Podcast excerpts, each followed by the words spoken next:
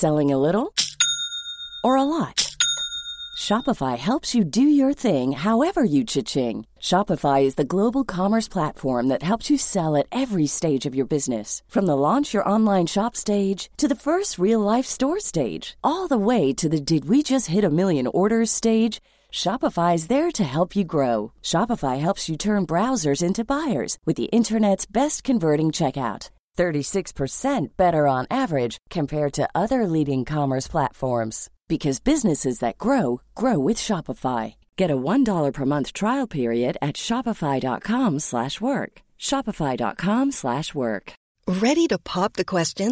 The jewelers at BlueNile.com have got sparkle down to a science with beautiful lab-grown diamonds worthy of your most brilliant moments. Their lab-grown diamonds are independently graded and guaranteed identical to natural diamonds, and they're ready to ship to your door. Go to Bluenile.com and use promo code LISTEN to get $50 off your purchase of $500 or more. That's code LISTEN at Bluenile.com for $50 off. Bluenile.com code LISTEN. Bonjour à tous et bienvenue sur Cosmos. Il existe aujourd'hui des professeurs de philosophie, mais aucun philosophe. La phrase n'est pas de moi, mais de Henri David Thoreau philosophe américain du XIXe siècle. Il existe aujourd'hui des professeurs de philosophie, mais aucun philosophe.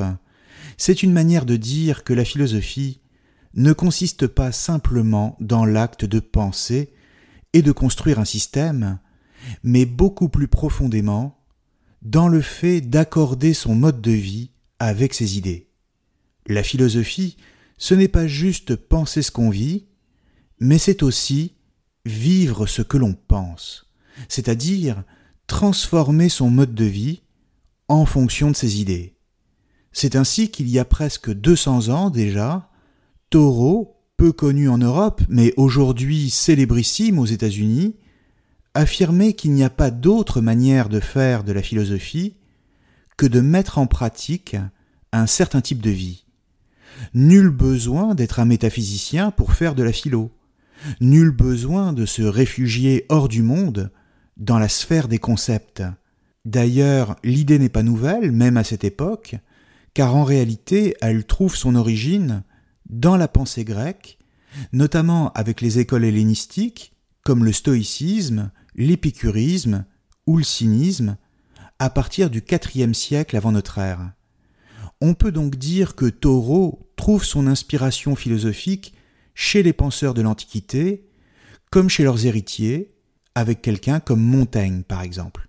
Mais plus encore, dire qu'il n'y a que des professeurs de philosophie et aucun philosophe, c'est aussi affirmer de manière implicite qu'il ne suffit pas de faire des études de philosophie pour être philosophe, et que donc que ce n'est pas non plus un métier ou une fonction précise.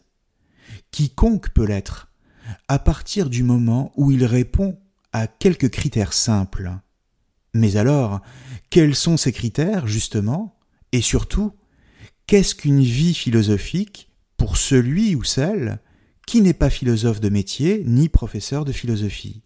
C'est à ces questions qu'Henri David Thoreau répond directement dans son livre probablement le plus célèbre, Valden ou La vie dans les bois. Alors arrêtons-nous un instant sur ce livre pour mieux comprendre de quoi il s'agit, et pour ensuite tirer toutes les conséquences de ce qu'il nous dit, et voir comment on peut concrètement mettre en œuvre une vie philosophique. Valden, ou La vie dans les bois, est un récit publié en 1854. Son auteur, Henri David Thoreau, est né et a passé quasiment toute sa vie dans la petite ville de Concorde, située en pleine campagne, dans l'État américain du Massachusetts. Il y mène une vie simple, et la plupart du temps solitaire, réalisant toutes sortes de petits boulots afin de gagner sa subsistance. Il méprise l'argent, les honneurs, les mondanités et le petit théâtre de la vie sociale. Il rejette avec virulence ce dont est en train d'accoucher la révolution industrielle au XIXe siècle, c'est-à-dire la survalorisation du travail, qu'il considère comme une aliénation et une perte de temps, et qui n'a pas d'autre but que de créer des individus obsédés par la consommation d'objets que la société leur présente comme indispensables, mais dont ils n'ont pas besoin. Le travail n'est en ce sens, aux yeux de Taureau, qu'une forme d'abrutissement, destinée à modeler les consciences et à les épuiser pour les rendre plus dociles. Il se moque également des apparences vestimentaires et de la mode. Il prône une vie simple, où le minimum est la règle et le superflu proscrit.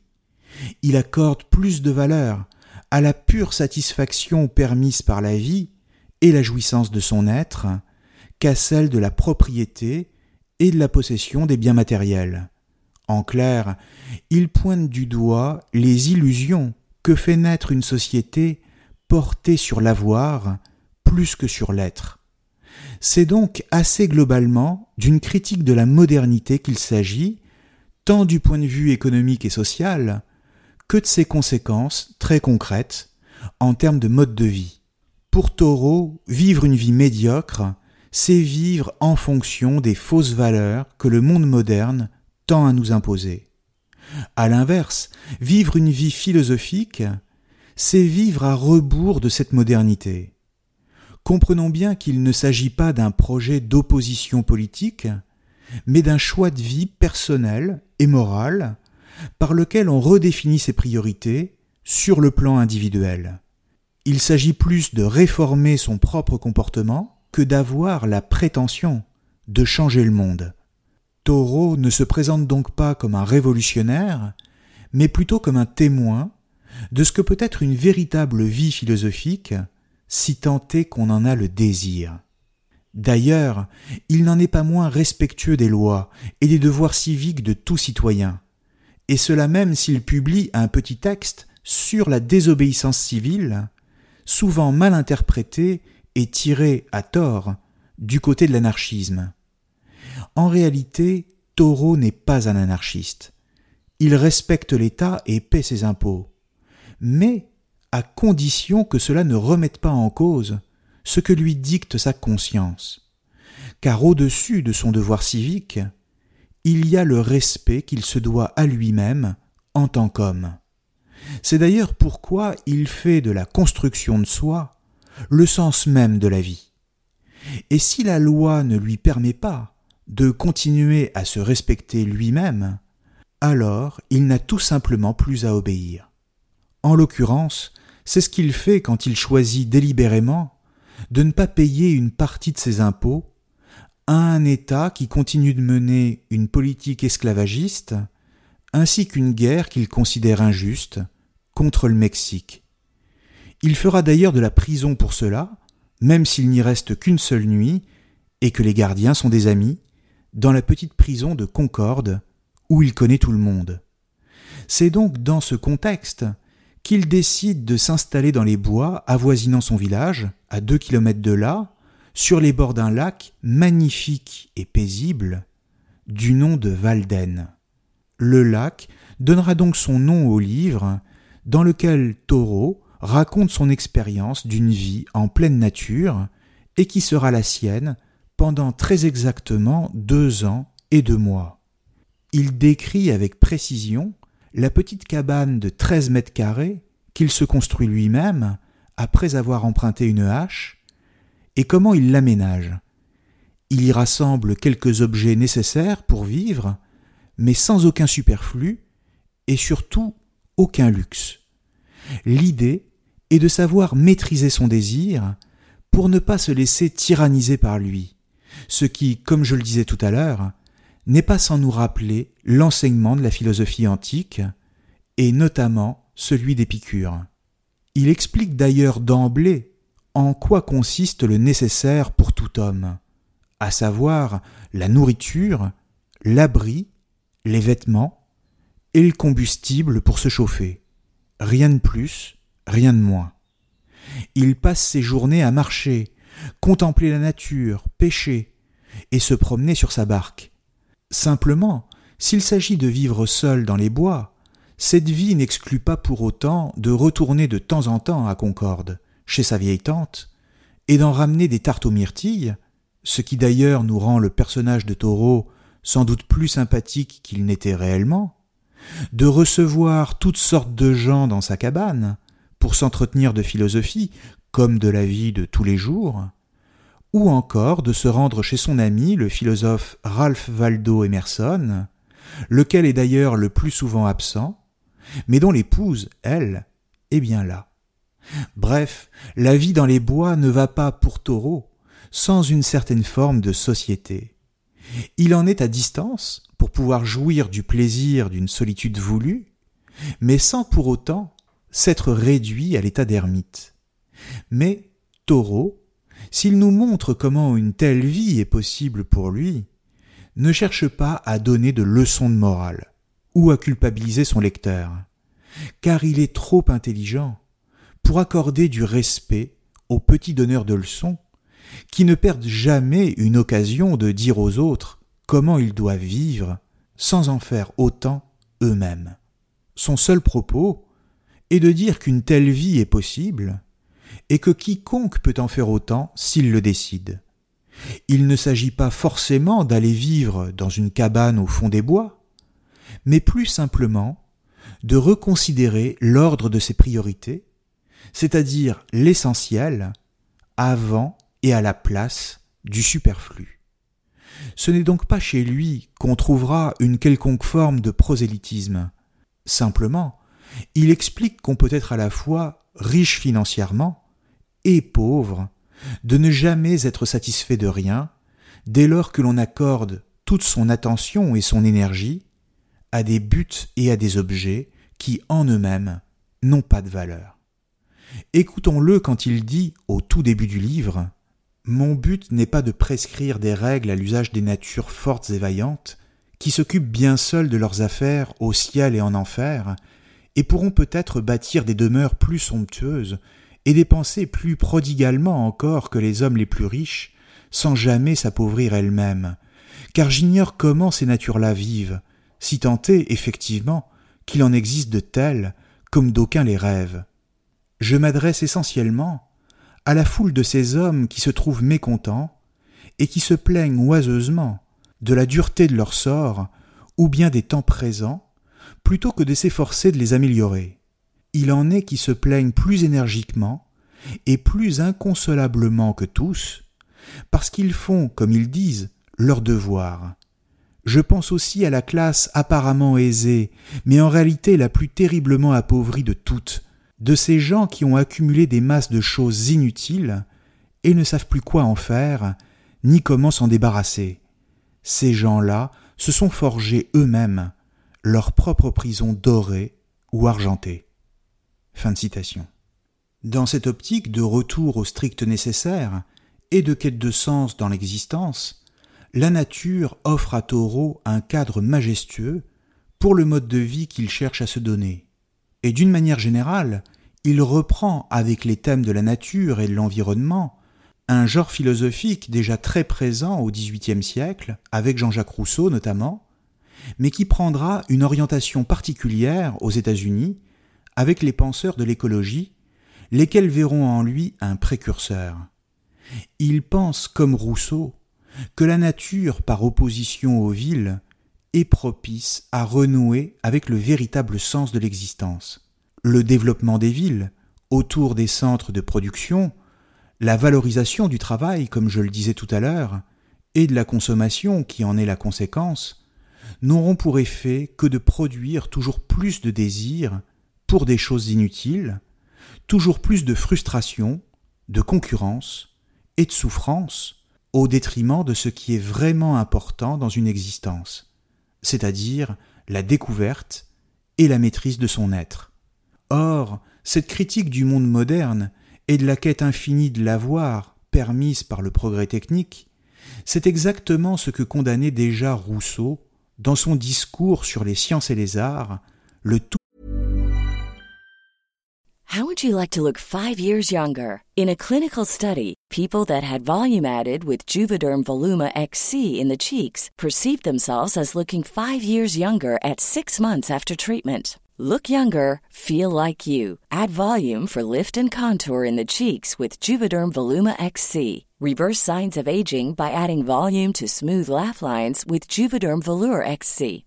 For important safety information and to find a licensed specialist, visit juvederm.com. That's J U V E D E R M.com. Not for people with severe allergic reactions, allergies to lidocaine, or the proteins used in Juvederm. Common side effects include injection site redness, swelling, pain, tenderness, firmness, lumps, bumps, bruising, discoloration, or itching. There's a risk of unintentional injection into a blood vessel, which can cause vision abnormalities, blindness, stroke, temporary scabs, or scarring. Talk to a licensed specialist to find out if it's right for you. Even when we're on a budget, we still deserve nice things. Quince is a place to scoop up stunning high end goods for 50 to 80% less than similar brands. They have buttery soft cashmere sweaters starting at $50, luxurious Italian leather bags, and so much more. Plus, Quince only works with factories that use safe, ethical, and responsible manufacturing. Get the high-end goods you'll love without the high price tag with Quince. Go to quince.com/style for free shipping and 365-day returns. Life is full of awesome what ifs and some not so much, like unexpected medical costs. That's why United Healthcare provides Health Protector Guard fixed indemnity insurance plans to supplement your primary plan and help manage out-of-pocket costs. Learn more at uh1.com. Hey there, it's Michelle Norris. I'm host of a podcast called Your Mama's Kitchen. When I travel, I'm usually looking for a way to find a taste of home when I'm not at home. And one of the things I love to do when I am at home is entertain. And Airbnb allows me to do that. When I was in California recently, I rented a house that had a great kitchen. And when we were sitting around the table, we're all thinking, we're in someone else's house. Someone could be in all of our homes as well. If you have a home, but you're not always at home, you have an Airbnb. Your home might be worth more than you think. Find out how much at airbnb.com/slash host. Premier texte du philosophe genevois en 1750. De même, Rousseau expliquait déjà la nécessité d'une réforme spirituelle à la faveur d'un retour à la nature, mais cette fois dans le tout dernier texte de sa vie, les rêveries du promeneur solitaire, terminées quelques semaines à peine avant sa mort, laquelle est survenue en juillet 1778. C'est dans ce texte sublime que Rousseau, qui s'estime persécuté, explique avoir enfin trouvé un havre de paix sur l'île Saint-Pierre, située au milieu du lac de Bienne, en Suisse. C'est donc au bord d'un lac que Rousseau, tout comme Taureau après lui, trouve refuge et découvre la paix intérieure et le sentiment puissant d'exister. Laissons-lui la parole dans l'un de ses plus beaux textes, comme je le disais, l'un des plus beaux de la philosophie tout entière d'ailleurs. Nous sommes à la cinquième promenade.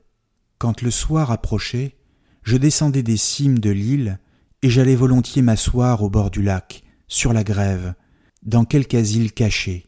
Là, le bruit des vagues et l'agitation de l'eau fixant mes sens, et chassant de mon âme toute autre agitation, la plongeait dans une rêverie délicieuse, où la nuit me surprenait souvent, sans que je m'en fusse aperçu. Le flux et le reflux de cette eau, son bruit continu mais renflé par intervalles, frappant sans relâche mon oreille et mes yeux, suppléait au mouvement interne que la rêverie éteignait en moi, et suffisait pour me faire sentir avec plaisir mon existence, sans prendre la peine de penser. De temps à autre naissaient quelques faibles et courtes réflexions sur l'instabilité des choses de ce monde dont la surface des eaux m'offrait l'image. Mais bientôt ces impressions légères s'effaçaient dans l'uniformité du mouvement continu qui me berçait, et qui, sans aucun concours actif de mon âme, ne laissez pas de m'attacher au point qu'appelé par l'heure et par le signal convenu, je ne pouvais m'arracher de là sans effort. Et un peu plus loin, mais s'il est un état où l'âme trouve une assiette assez solide pour s'y reposer tout entière, et rassembler là tout son être, sans avoir besoin de rappeler le passé ni d'enjamber sur l'avenir, où le temps ne soit rien pour elle, où le présent dure toujours sans néanmoins marquer sa durée et sans aucune trace de succession, sans aucun autre sentiment de privation ni de jouissance, de plaisir ni de peine, de désir ni de crainte que celui seul de notre existence, et que ce sentiment seul puisse la remplir tout entière. Tant que cet état dure, celui qui s'y trouve peut s'appeler heureux, non d'un bonheur imparfait, pauvre et relatif, tel que celui qu'on trouve dans les plaisirs de la vie, mais d'un bonheur suffisant, parfait et plein, qui ne laisse dans l'âme aucun vide qu'elle sente le besoin de remplir. Tel est l'état où je me suis trouvé souvent à l'île de Saint-Pierre, dans mes rêveries solitaires, soit couché dans mon bateau que je laissais dériver au gré de l'eau, soit assis sur les rives du lac agité, soit ailleurs, au bord d'une belle rivière ou d'un ruisseau murmurant sur le gravier. De quoi jouit-on dans une pareille situation? De rien d'extérieur à soi, de rien sinon de soi-même et de sa propre existence, tant que cet état dure, on se suffit à soi-même comme Dieu. Le sentiment de l'existence dépouillé de toute autre affection est par lui-même un sentiment précieux de contentement et de paix, qui suffirait seul pour rendre cette existence chère et douce à qui saurait écarter de soi toutes les impressions sensuelles et terrestres qui viennent sans cesse nous en distraire et en troubler ici-bas la douceur. Fin de citation. On voit que l'enjeu pour Rousseau, dans ce texte, est de communiquer avec l'être et avec la nature, et donc de ne faire qu'un avec elle, par le biais du sentiment de l'existence. Alors, comment s'y prend-il? Eh bien simplement, il se retire en lui-même, pour accorder toute son attention à ce qu'il se passe en lui et à l'extérieur de lui. En clair, il se concentre sur l'instant, sur le moment présent, sur les détails les plus infimes du réel, comme le mouvement de l'eau notamment. Et ainsi, placé devant ce qui est, sans rien y ajouter de ce qui viendrait de lui, comme ses propres représentations ou ses jugements par exemple, dans le silence, il se retrouve face à l'être du monde. C'est exactement ce que cherche à faire la métaphysique, sauf que celle-ci passe par le discours rationnel, par les mots, et donc par l'intelligence. Ici, il s'agit d'une métaphysique appliquée au monde, et qui part du principe que c'est dans le monde que l'être se trouve, nulle part ailleurs. Il s'agit donc d'une pratique concrète de la métaphysique, qui passe par un état contemplatif, et qui aboutit à un plaisir, en l'occurrence à un pur plaisir d'exister. Ce que Rousseau expérimente ici, c'est la sensation de l'existence. Il la sent dès qu'il cesse d'en parler. Il se laisse simplement bercer par le mouvement de l'eau. Le paradoxe, c'est que l'être lui-même est au cœur du mouvement, et non en dehors. Ou pour le dire autrement, l'éternité, c'est maintenant. Dans le même temps, à partir du moment où Rousseau se concentre sur ce qui est devant lui, il ne cherche plus à y apporter quoi que ce soit qui viendrait de lui. Il se déprend de lui-même. Pour ainsi dire, il se délivre de son moi, de son ego, et donc de son amour-propre, ce qui pour Rousseau est une prouesse au passage. On peut même dire qu'il s'oublie lui-même en tant que personne, c'est-à-dire qu'il oublie qui il est pour mieux faire droit à ce qu'il est, c'est-à-dire un être qui existe et qui ne fait qu'un avec le monde. Il y a en ce sens une connaissance de soi et du monde, ou si vous préférez, une saisie simultanée du monde devant nous et de nous-mêmes en train d'exister dans le monde.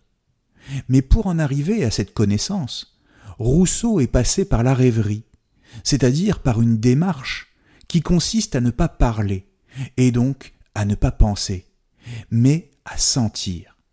En l'occurrence, à sentir le mouvement continu du monde en lui.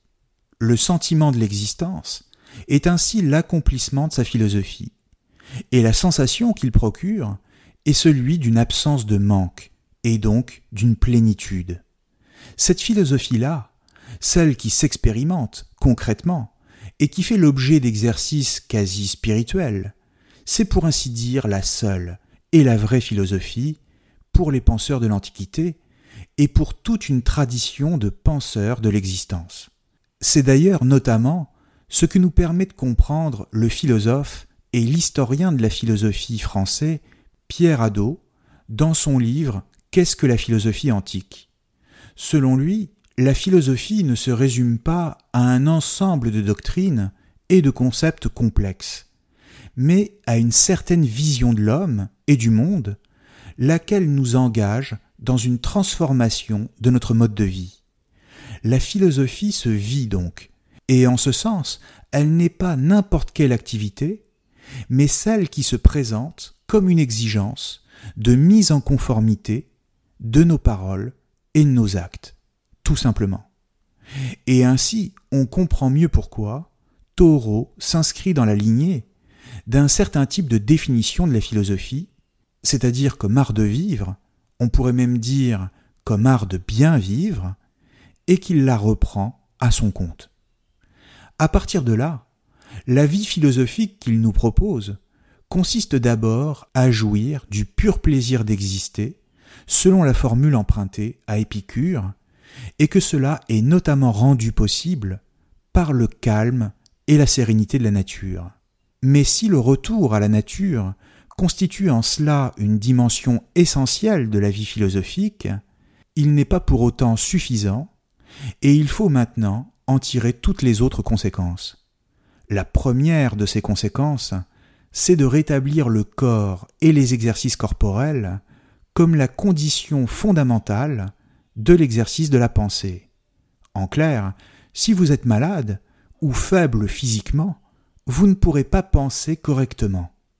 C'est d'ailleurs ce que remarque Nietzsche dès les premières lignes du Gai Savoir, quand il dit que la pensée des philosophes est liée à leur état de santé. Il dit Peut-être y a-t-il eu une majorité de penseurs malades dans l'histoire de la philosophie. Fin. Comprenons par là de penseurs qui se détournent de la vie et qui la dévalorisent au profit d'un monde conceptuel que Nietzsche considère comme fictif et mortifère. Il s'oppose ainsi à une vieille conception du corps depuis Platon, lequel en faisait le tombeau de l'âme. Retourner à la nature, ce n'est donc pas simplement changer d'environnement, mais c'est refonder toute son hygiène de vie sur des bases nouvelles, et en ce sens, une vie philosophique, c'est une vie qui fait droit au corps, qui en vise la grande santé, pour le dire comme Nietzsche, qui sait en écouter les plaisirs comme les peines, et qui sait le soigner. Les activités qu'on pratique, tout comme la nourriture qu'on ingère, sont tout autant les composantes fondamentales d'une vie dédiée à la philosophie que les livres qu'on peut lire par ailleurs. Elles sont peut-être même plus importantes encore. D'ailleurs, toujours dans Qu'est-ce que la philosophie antique, Pierre Hadot souligne qu'il n'y avait pas de philosophie dans l'Antiquité sans une certaine activité du corps et s'accompagnant d'exercices à la fois spirituels et physiques, notamment en ce qui concerne le souffle et la respiration par exemple. De la même manière, il faut comprendre que mener une vie philosophique ne renvoie pas à une doctrine systématique, à un corpus d'idées clairement identifiables, mais à un ensemble de préceptes à mettre en œuvre afin de travailler sur soi. Certains sont présents chez Taureau, éparpillés ici et là dans son œuvre, d'autres sont à inventer par soi-même mais nous pouvons tenter d'en formuler quelques-uns qui correspondent à un tel art de vivre et dont la liste n'est pas ici exhaustive. Par exemple, se satisfaire de peu et trouver son bonheur en toute chose, se concentrer sur l'instant présent pour vaincre la peur de la mort, être attentif au monde dans ses détails les plus infimes pour mieux se déprendre de soi, accepter ses faiblesses, mais chercher toujours le dépassement. Accepter la solitude, mais cultiver ses amitiés.